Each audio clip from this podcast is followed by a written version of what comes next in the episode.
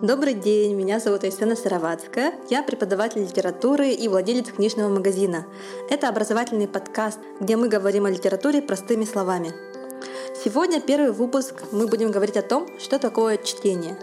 Вроде бы такой простой вопрос, на который мы все знаем ответ, но я думаю, что в конце этого выпуска вы поменяете свое мнение. Давайте я сначала расскажу о себе. Я влюбилась в чтение, как только научилась читать. Когда я училась в школе, я предпочитала на самом деле общество книги, а, чем просто общение с детьми, с ребятами. А, и очень долго а, меня называли, можно сказать, ботаником. Но так и есть на самом деле. У меня душа, а, которая любит книги. Потому что в книгах я находила новые миры, намного более цветные, яркие и сочные, чем у нас в северном маленьком Якутске, где за окном обычно зимой только серый туман. Вот. И поэтому я уходила в эти книги с головой, и когда я училась в школе, я постоянно участвовала в олимпиадах, и однажды мне предложили участвовать в олимпиаде по русскому языку. Это довольно неожиданно, потому что я сама, на самом деле, не отличалась успехами такими уж э, по русскому языку и литературе, но просто я очень любила читать.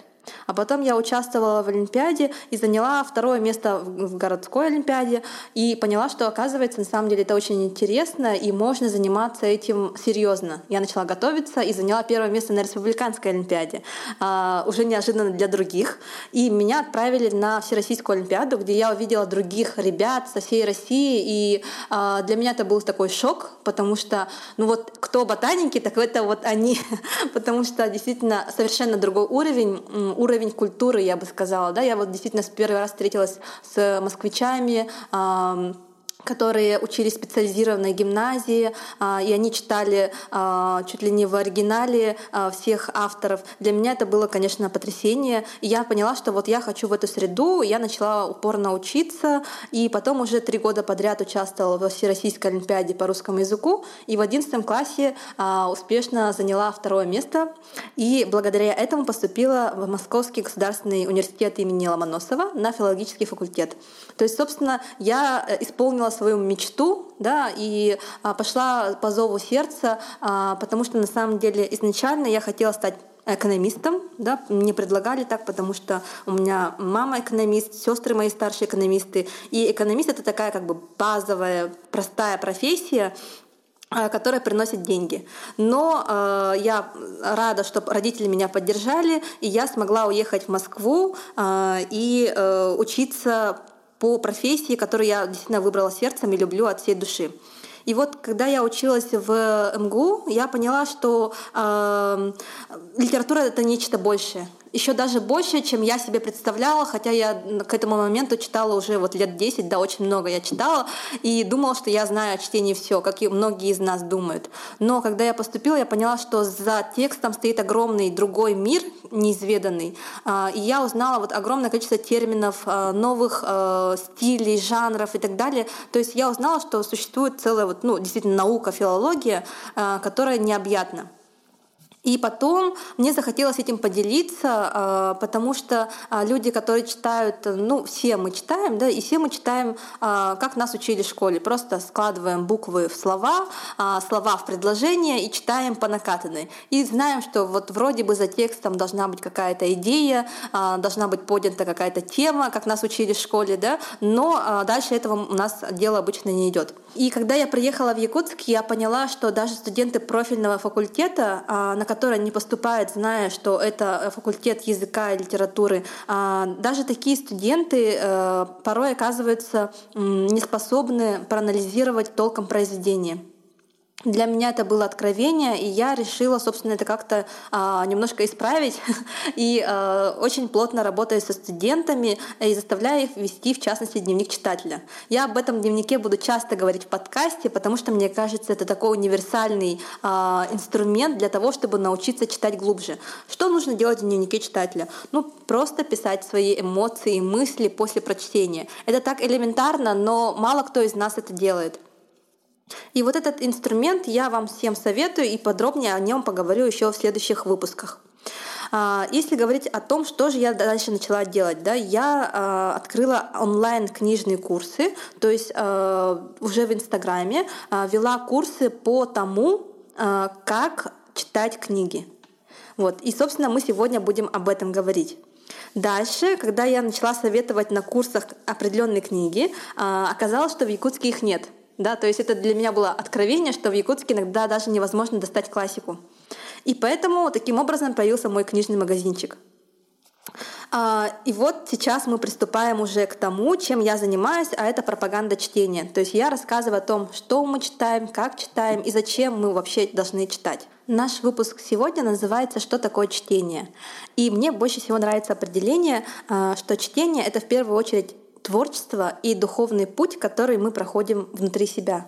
Потому что это определение дает как раз нам понять, что чтение — это навык, который мы, собственно, а, должны все время совершенствовать. Это как можно сравнить, наверное, с живописью. То есть, когда вы читаете в первый раз, вы делаете это довольно неуклюже. А, ну, вспомните свои детские рисунки, да? То есть это а, так э, смешно и при этом мило, что мы потом э, вспоминаем об этом постоянно. То же самое со чтением. Когда мы читаем в детстве, мы тоже читаем неуклюже, и вот некоторых это отбивает э, от чтения, некоторые перестают читать в детстве, потому что им кажется, что они плохо читают. Надо в этот момент ребенку дать понять, что чтение это не труд, а это э, творчество, которое даст свои плоды. Так же, как с рисованием. То есть, если чем больше ты рисуешь, тем а, лучше ты рисуешь. То же самое со чтением. Чем больше ты читаешь, тем интереснее тебе читать. Это творчество. Вы должны каждый раз, когда вы читаете книгу, в голове у себя рисовать целый мир. Да, вот представьте, что в книге описан целый а, новый мир, который не похож на наш.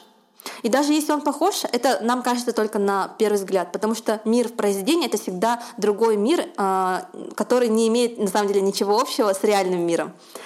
Так вот, а, и духовный путь, да, второе определение. Чтение — это духовный путь. Почему? Потому что мы внутри себя а, проходим через какой-то определенный намеченный автором путь и приходим к какому-то результату, который на самом деле отличается от результата, который был заложен автором. Этим объясняется то, что мы, когда читаем одну книгу, получаем разные результаты. Вот если вы ходили на мастер-класс по живописи, вы, в принципе, понимаете, что одну и ту же картину разные люди нарисуют по-разному. То есть, если даже оригинал был одинаковый, все нарисуют ее так, как они видят. Результат всегда зависит от вашей духовной биографии. Результат чтения зависит от того, насколько вы внутри себя а, проживаете то, что написано в книге. И поэтому книгу всегда интереснее читать людям, у которых богатая духовная биография. Поэтому, конечно, сложно учить э, детей читать, потому что у них, по сути, просто этой духовной биографии еще нет. И поэтому надо не злиться, когда а, ребенок не понимает, а очень хорошо объяснить ему через свой опыт. Да? То есть дети все понимают, им просто нужно дать этот опыт а, через ваши глаза, да, через призму ваших глаз. Я вообще очень люблю сравнивать чтение а, с живописью и на самом деле тренировками, а, потому что когда мы тренируемся, мы это делаем для того, чтобы прокачать свое тело, да, чтобы оно стало лучше. То же самое чтение мы на самом деле прокачиваем, так скажем, свои мозги. Когда мы рисуем, то есть мы занимаемся творчеством, а, мы на самом деле это делаем для души. Вот на самом деле книги — это и для души, а, и для мозгов, так скажем, да, для ума. А, два в одном. И поэтому в первую очередь, когда вы начинаете читать, нужно подумать, зачем же я читаю? Многие не задаются этим вопросом и поэтому читают на автомате. А, это как раз и путь в никуда. И потом уже появляется вот это ощущение, что вы прочитали книгу и ничего не изменилось. Что же тогда делать? еще раз спросить себя, остановиться, зачем я читаю. Если вы получаете удовольствие, это прекрасно. То есть многие читают просто для того, чтобы им было а, легко, а, чтобы отвлечься от суеты, и это прекрасно.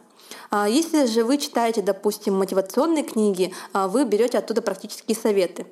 А, и вы потом применяете это в жизни, и жизнь ваша меняется к лучшему. То есть обязательно нужно понимать, зачем вы читаете, а, потому что без цели чтение, собственно, теряет всю свою красоту. Надо задать себе вопрос, зачем я читаю, а затем уже вопрос, как я читаю, да, то есть как, а, и как раз об этом мой подкаст, о том, собственно, как раскрыть вам прелесть осознанного чтения что когда вы читаете осмысленно, когда вы уже за текстом видите другой мир, другую реальность, а, вы получаете удовольствие ну, намного больше. Вот я как раз а, получаю такое удовольствие, просто хочется поделиться а, со всеми вот этим ощущением счастья, удовлетворения и какого-то вот духовного блаженства, которое я испытываю, когда я читаю книги. Я очень люблю сравнивать э, чтение с занятием в спортзале, потому что э, чтение — это привычка. То есть это обязательно нужно прокачивать, и нужно это делать постоянно, регулярно. А, мне это эм, помогает понимать, что чтение дает тебе результаты так же, как э, тренировка в спортзале. То есть, когда мы тренируемся в спортзале, результаты тоже заметны не сразу, но они заметны примерно там, через месяц, через три месяца. То же самое с чтением. На самом деле, через неделю результата не будет. Через два э, месяца тоже, скорее всего, не сразу будет заметно.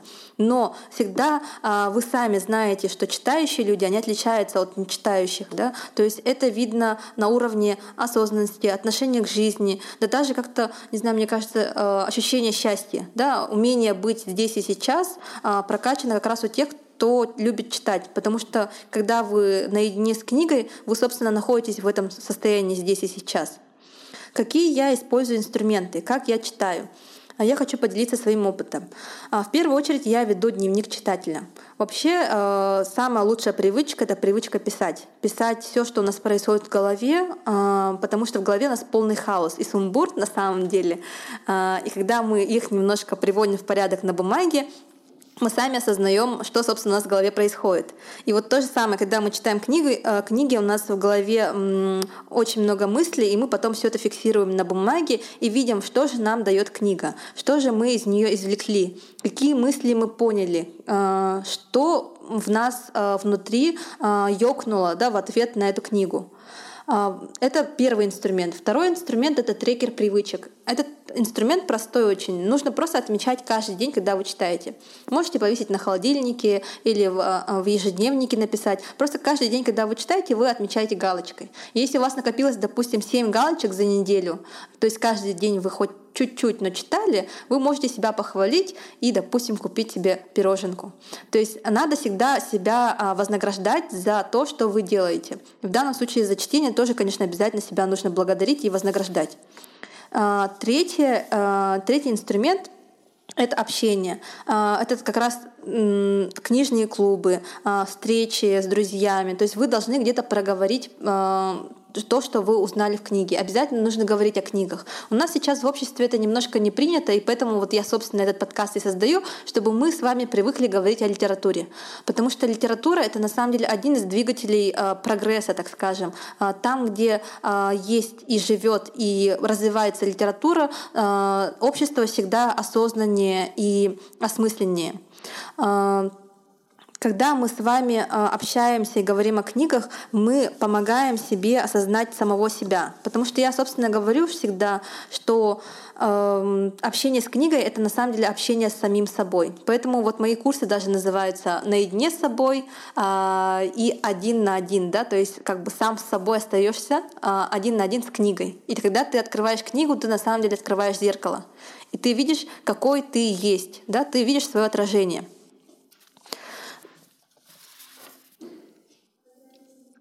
Мы с вами поговорили о том, что такое чтение, зачем читать и как читать.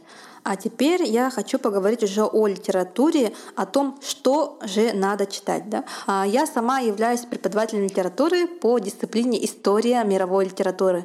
И это на самом деле названо не зря, потому что а, мы изучаем не собственно не литературу, а историю, то, как она развивалась а, с самого своего зарождения до нашего времени. У меня есть своя теория о том, что история э, литературы — это отражение истории народа. И, соответственно, она очень похожа, как и на историю цивилизации, на человека. То есть это такой м, человек, который э, рос одновременно с э, ростом человечества. В античности, например, появился младенец, да, который э, родился и начал осознавать мир. Античность является колыбелью э, всей западной цивилизации, и что есть мы даже сейчас живем в Якутске и все равно являемся потомками той самой цивилизации, от которой вот возникла вся литература, вся культура, все искусство. И вот несмотря на то, что мы находимся в Якутске на северо-востоке России, э, мы не являемся по сути э, философски восточным народом, потому что наши ценности, такие как, например, свобода, равенство, душа и так далее, это на самом деле западные ценности. И мы с вами живем по, по меркам Запада. Да, то есть в глубине души мы все равно европейцы, как бы не парадоксально это ни звучало. Так вот, когда в античности э, самые первые писатели закладывали основы, они по сути являлись детьми, которые щупали э, мир на ощупь, да, то есть мы видим, как дети познают мир, а, кладут все в рот, а, трогают, да, а, падают, расшибают голову, то есть они так познают мир. И то же самое было с античностью. Они падали, они разбивались, они действительно пробовали все и открывали все новое и новое. Потом было средневековье. В средневековье человек а, такое ощущение, что поступил в школу. То есть в это время действительно а, появились вот такие школы, а, где все учились, да, то есть появилось уже такое повальное образование, как ни странно называют эпохой темных веков, но все равно именно в это время были заложены, допустим, все университеты, ну, самые известные университеты в Европе. И вот в Средневековье человек начал себя осознавать как уже ученик, который действительно познает мир — Потом э, была эпоха Возрождения, когда человек начал себя осознавать как э, нечто прекрасное. Мне кажется, это можно сравнить с романтическим э, возрастом 15-16 лет. Потому что в этот момент человек раскрывается для любви, для всего нового, для постижения, и в этот момент он чувствует себя прекрасным. Дальше наступает эпоха 17-18 а, век. Это обычно, когда люди поступают э, в университет, да, уже а, на первый курс и начинают постигать мир заново. Да, то есть они осознают, что то, что они учили в школе, это не совсем про мир вообще. И они узнают, что мир бывает другим. И то же самое происходило в 17 веке. В 18 веке уже а, устаканилось, и люди начали понимать, что мир намного больше. Да, и то же самое происходит с нами в последние на, на последних курсах университета, когда мы узнаем, что и не университет является последней инстанцией, да, и мы дальше э, пробираемся в эту жизнь. И вот потом наступает уже 19 век, и тогда, мне кажется, человек заканчивает университет, попадает в реальную жизнь, у него немножко шок от того, что реальная жизнь так отличается от ученической. И вот этот 20 век, он э, а, разбивает все то, что э, было создано до этого. Да? То есть 20 век — это э, век э, отказа от э, классических принципов. То есть в этот момент как раз литература отказалась от самых, например, традиционных аристотельских истин. Да? Например, что у любого произведения должно быть начало, середина и конец. Нам кажется это элементарным, что должно быть начало, середина и конец, но в 20 веке появились произведения без начала, иногда без конца, да, и появились произведения в виде мозаики, когда они начали чередовать между собой части. То есть э, появились совершенно разные виды э, произведений.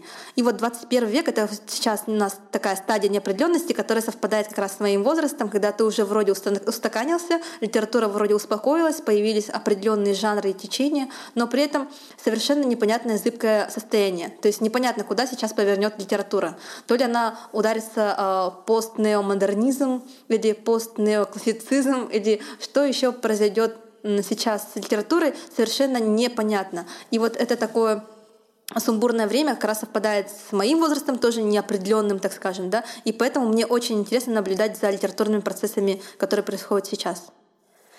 Вот такой взгляд у меня на а, литературный процесс. То есть это целая жизнь а, живого организма, как и человека.